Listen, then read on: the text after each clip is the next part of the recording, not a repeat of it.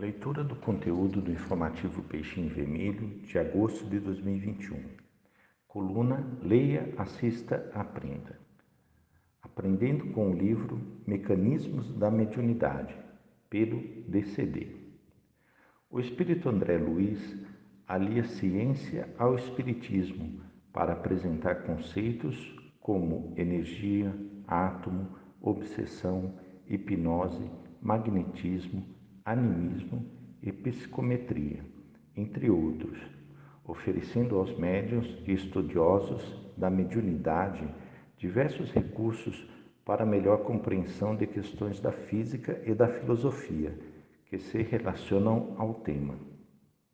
Com psicografia de Francisco Cândido Xavier e Valdo Vieira, em 1960, o autor espiritual esclarece que Além de conhecimentos e estudos, é necessário ter disciplina e responsabilidade para praticar a mediunidade com Jesus e entrar em comunhão com o plano superior, buscando o aprimoramento do espírito sobre as diretrizes do Evangelho de Cristo. Assim como em Evolução em Dois Mundos, André Luiz inicia a obra com excertos das obras de Allan Kardec, fundamentado, fundamentando seus comentários no decorrer do livro. Em seguida, Emmanuel prefácia o livro e cita diversas passagens em Atos dos Apóstolos que descrevem fenômenos mediúnicos ocorridos com os primeiros seguidores de Jesus. André Luiz começa os capítulos descrevendo conceitos da física como átomos, ondas e radiação, para situar melhor o leitor e também preparar o terreno para as diversas analogias que se seguem com relação aos dois planos da vida. A linguagem de mecanismos da mediunidade é bastante técnica, mas uma obra altamente recomendada para os estudos em grupo. Em especial, entre aqueles que participam de atividades mediúnicas. Entendo esse livro como sendo uma continuação de Nos Domínios da Mediunidade.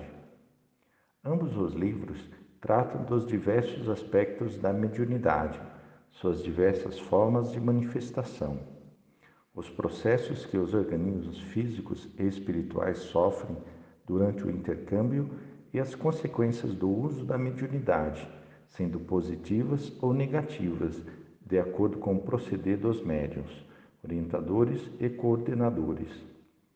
Mecanismos da mediunidade retira a aura mística que muitas vezes percebemos em torno do tema, trazendo uma visão mais analítica e científica dos fatos, tornando o fenômeno mediúnico mais próximo do nosso entendimento.